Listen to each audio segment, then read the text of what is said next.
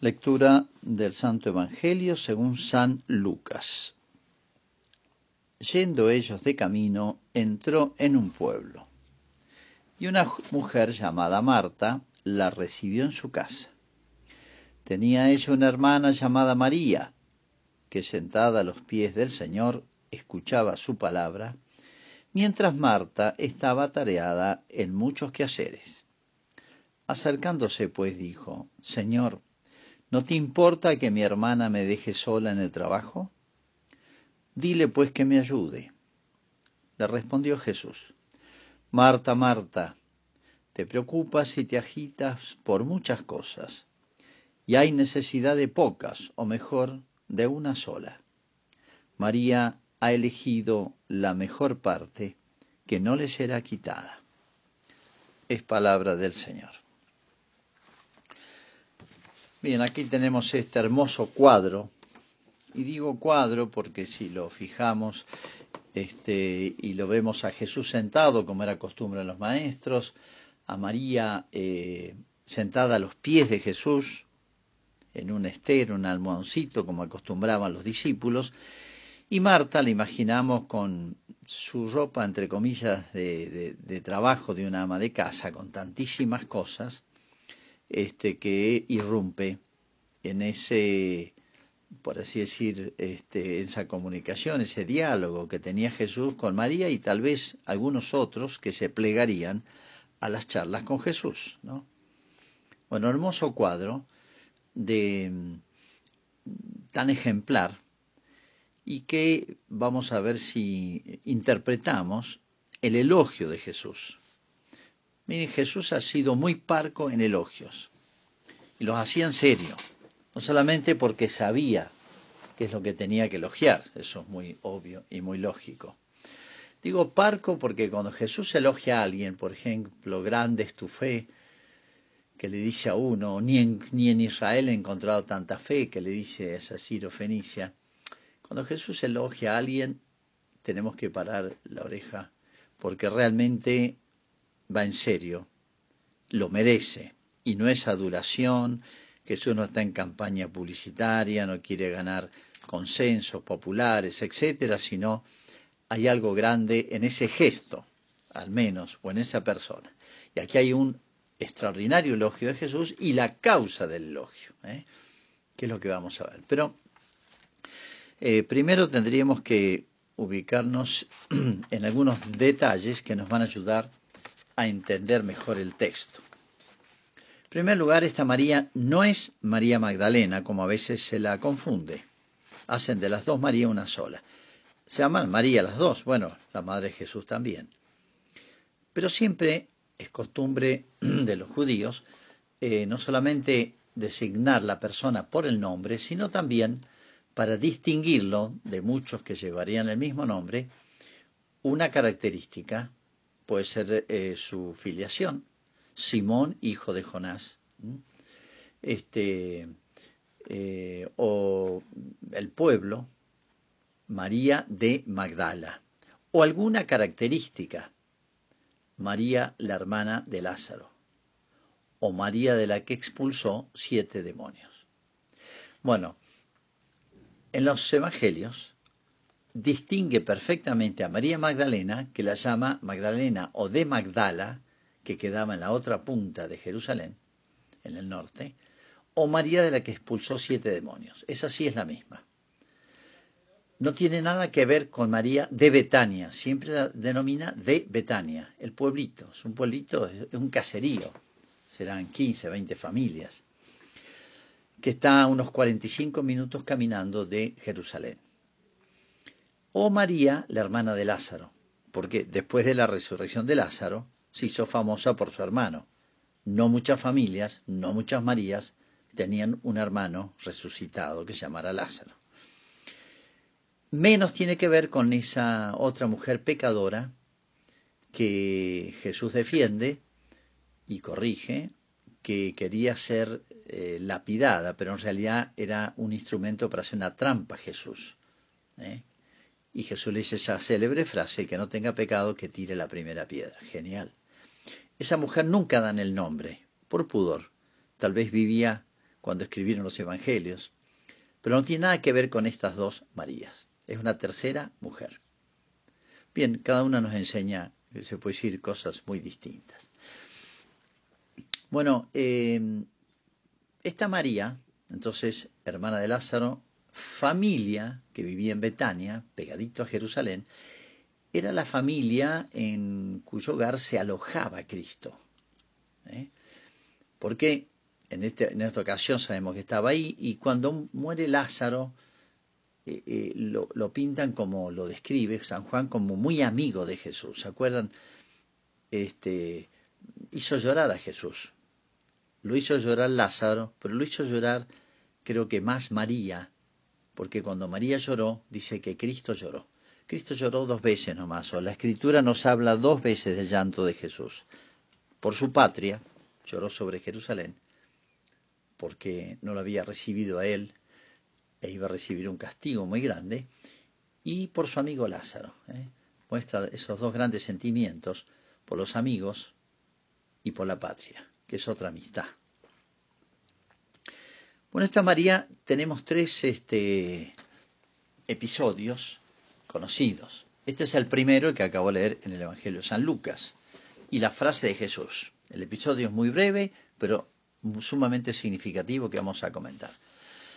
Segundo episodio que lo relata en detalle San Juan es la resurrección de Lázaro. La resurrección de Lázaro ocurrió en la semana de la pasión de Jesús.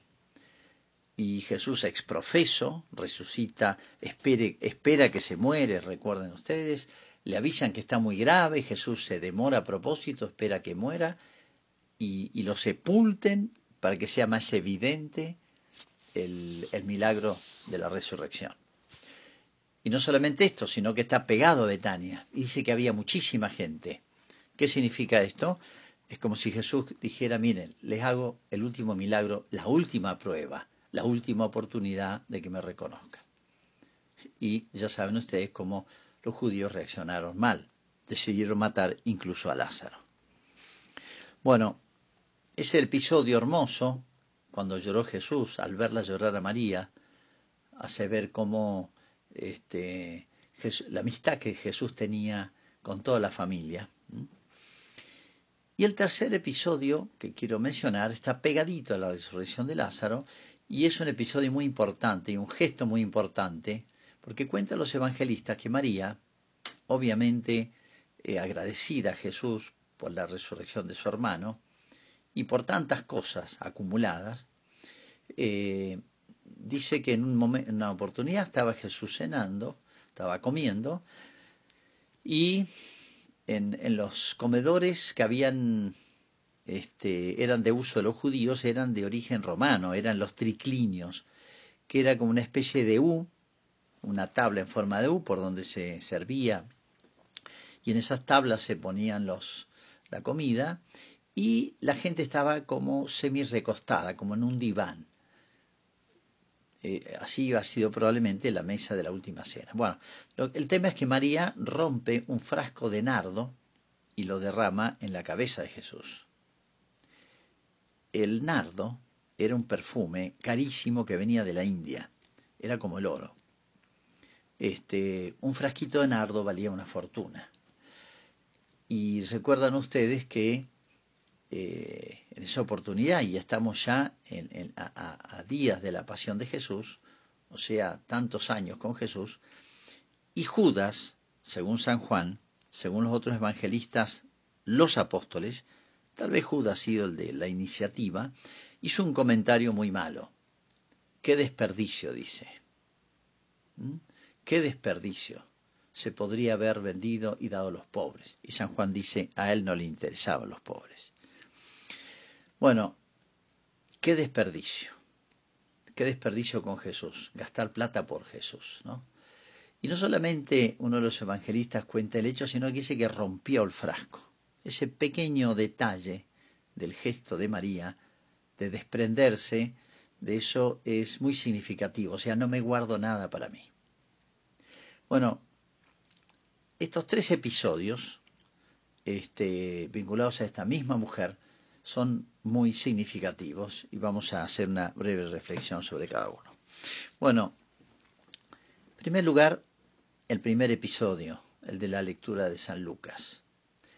Cuando llegaba Jesús, María dejaba todo y lo aprovechaba Jesús. En el sentido, le sacaba el jugo como maestro. Sabía que valía la pena dejar todo. Esto no significa que María fuera una vaga, que no hiciera nada. Pero cuando llegaba Jesús, que era dos o tres veces al año, y cuando uno ve la agenda Jesús no tenía un minuto libre, le quedaba muy poco tiempo, o sea, eran a lo mejor minutos. Jesús llegaría cansado y todo, pero realmente María lo aprovechaba, o sea, tenía una escala de valores. Valía más la presencia de Jesús que mantener la casa con toda pulcritud y hacer las cosas. Además, una casa nunca se termina de arreglar todo. ¿eh? Siempre hay tarea para hacer. Todas las mujeres, además de casa, lo saben. Este, podemos decir que María sabía conocer lo que llama la escritura, con una palabra técnica, el tiempo de la visitación. O sea, lo mismo pasa con nosotros. Dios no hace llover gracias actuales Dios no nos toca, Dios no nos llama las 24 horas del día, los 7 días de la semana, todas las semanas y meses del año de la misma manera. Hay momentos especiales en la vida de una persona, de una familia, de un pueblo. Momentos especiales de la visita de Dios, de la gracia de Dios, de las oportunidades. La visita, la gran visita a Israel fue la encarnación y la predicación de Cristo. Por eso Cristo le dice, no has conocido el día, el tiempo de la visitación. Jerusalén, Jerusalén. Le reprocha eso, no has conocido el tiempo de la visitación. Y se acuerdan el himno ese de Zacarías, dice, bendito sea el Señor Dios de Israel porque ha visitado a su pueblo. Bien, la visita de Jesús y Israel es una eh, es muy visible, su persona se paseó por todo el territorio. Pero Dios visita las almas de muchas maneras, las familias, los pueblos. Por ejemplo, una familia, la primera comunión de un hijo no es una gracia para ese hijo solamente. Ya desde la preparación hay gracias actuales que se llaman a toda la familia. Y para los sacerdotes eso es una cosa muy visible. ¿eh? Toda la familia a veces se acerca, aunque sea para acompañar al hijo a la misa o traerlo o inquietarse un poquito, preocuparse un poquito más por las cosas de Dios para saber entender a su hijo o saber entender lo que va a recibir su hijo. Eh, pueden ser unos 15 años, puede ser un aniversario de matrimonio, puede ser la pérdida de un ser querido, puede ser una prueba muy grande, una injusticia muy grande que sufra una familia, una persona. Dios no visita, dice Tomás de Kempis, con la consolación y la desolación. Yo diría, con los gozos, podemos decir la transfiguración, y con los dolores, la crucifixión. Son visitas que hay que aprovechar. Eh, si Dios nos da una, dos, tres, cinco, diez oportunidades y uno se da cuenta y no, no la aprovecha, vale a eso que decía San Agustín. Temo al, al Señor que pasa y no vuelve. ¿eh? Jesús visitaba poca oportunidad a esta familia, pero cómo había entendido María Jesús y posponía todo a Jesús. ¿eh? Y estoy diciendo una frase prácticamente textual de la regla de San Benito. ¿eh? Es decir, lo principal siempre es Jesús y en todo. Lo demás se puede postergar. Lo demás se puede, hasta diría, hoy se dice negociar. A Jesús no se lo negocia ni se lo pospone, ni a Jesús se lo pone en segundo, en tercero, en quinto lugar. Vale por sí mismo. O sea, María conocía el tiempo de la visitación. Esto es una gracia especial vinculada a la fe y una gracia muy especial vinculada, si se quiere, a los dones del Espíritu Santo. Darse cuenta enseguida esto es una gracia de Dios, por el gozo o por el dolor, pero es una gracia de Dios. Bueno, segunda reflexión, María sabía escuchar. No es fácil escuchar, una cosa es oír y otra cosa es escuchar. O sea, el anhelo de aprender, el anhelo de aprender. La mayoría de nuestros cristianos están conformes consigo mismo. Voy a misa, sé el Padre Nuestro, sé el credo, sé contestar las oraciones de la misa. Ya, ya tengo el techo, ya sé, ¿qué más? Hice comunión, hice confirmación, ¿qué más? ¿Cómo qué más? Las cosas de Dios son al infinito, son al infinito. Es propio, es característico, es esencial a una fe viva el desear conocer y profundizar más. Y esto, repito, es al infinito. Ninguna ciencia presenta un objeto para conocer tan grande, tan vasto, tan profundo, tan extenso, tan sublime, tan noble, como las cosas de Dios. Los misterios de Dios, pues llaman misterios. Algo puedo llegar a comprender, pero es más lo que no comprendo, lo cual se transforma entonces en una especie de abismo, una especie de vértigo. Lo natural de la fe ese sentir, ese vértigo de la inteligencia que, que, se da cuenta que está frente a un abismo, que no le produce rechazo, sino que lo atrae. Por eso digo un vértigo. Fíjense María, que sabía tanto de las cosas de Dios, eh, esas dos preguntas de María Jesús, ¿por qué nos has hecho esto cuando se quedó en el templo? No lo reta, indaga, profundiza, acá hay un misterio que quiero me fascina, me atrae. Acá hay una luz que quiero verla. O cuando antes el, ángel se le presenta, que le dice que va a ser madre y ha hecho promesa de virginidad. ¿Cómo podrá ser esto? Acá hay otro misterio. Nos consta de esos dos, pero deben haber muchísimas cantidad de preguntas que María le haría a su hijo a través de tantos años que compartieron la vida cotidiana. Bueno, eso es propio una fe viva, querer más, profundizar más. ¿eh? Eh, podemos decir que San Agustín decía, si quieres saber quién eres, fíjate qué es lo que amas. Lo que amas, eso eres. Ama las cosas materiales, estás materializado, sos algo. Ama las cosas espirituales, tu alma es noble, se ennoblece, ¿eh? se sublima. Y podemos decir, haciendo un paralelo con la frase de San Agustín, eh, lo que te interesa conocer, eso eres. Lo que te interesa profundizar, eso eres. Cómo se malgasta el tiempo, las inteligencias, los corazones de tantas personas, eh, no digo estudiando, pero teniendo esa avidez por eh, seguir la vida de todos los personajes de la farándula ¿eh? todos los amoríos, los, eh, las parejas que se arman y se desarman y, las lealtades y las deslealtades, etcétera, de cuanto personaje de paso, bueno, es una manera de tilinguería, de superficialidad, ¿no? Eso es lo que amas, eso sos, un tilingo. U otros, más propios de varones, el mundo del deporte, saben las edades, los pases, eh, los itinerarios, los currículos de todos los jugadores, los campeonatos, los torneos, etcétera, y de las cosas de Dios poco interés. Están al día de cuanto este, novedad hay sobre el mundo del deporte, digo el fútbol, puede ser otra cosa. Eh, y así, con tantas otras cosas, eh, se nos llena la cabeza, pero bueno, cada uno llena el alma y la cabeza de lo que quiere, de lo que ama. Entonces lo que anhelas conocer, eso sos. Si anhelas profundizar las cosas de Dios y no te quedas con un Padre Nuestro que sabes de memoria, el credo, o cuatro o cinco verdades de la fe y de la religión, si querés más, más y más, es la más hermosa señal de una fe viva. ¿eh?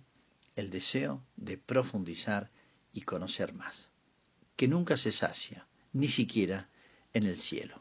Porque, bien dice un salmo, buscad siempre su rostro, hablando del cielo. O sea, Dios nos va a sorprender, aunque sea una eternidad, en el cielo, con el conocimiento de Él inagotable. Tercer lugar, entre tantas enseñanzas, María se sabía dejar o renunciar a todo. No solamente a las tareas de la casa, a las tareas de la casa, pero no por vagancia, sino por un bien mayor. Fíjense, dejó todo. Tal vez le era más fácil si vamos a lo sensible, pero ni se lo plantearía María que ponerse a trabajar. Fíjense que Marta le hace un reproche como diciendo, esta es una pícara para no trabajar, dígale que me ayude, estoy trabajando sola. Y, y, Marta está tan enojada que lo reta Jesús. Sin embargo, podemos decir que estos son las tentaciones y los pecados de los buenos, porque la familia era buena, no de los rebeldes contra Dios, de los amigos, de una familia que Dios visitaba como amigos. Y ellos, a todas, incluyendo a Marta, tendrían aprecio por Jesús, todos. Sin embargo, tentaciones y pecados de los buenos. No siempre lo más bueno lo más difícil. Tal vez sensiblemente, físicamente, era más fácil escuchar a Jesús.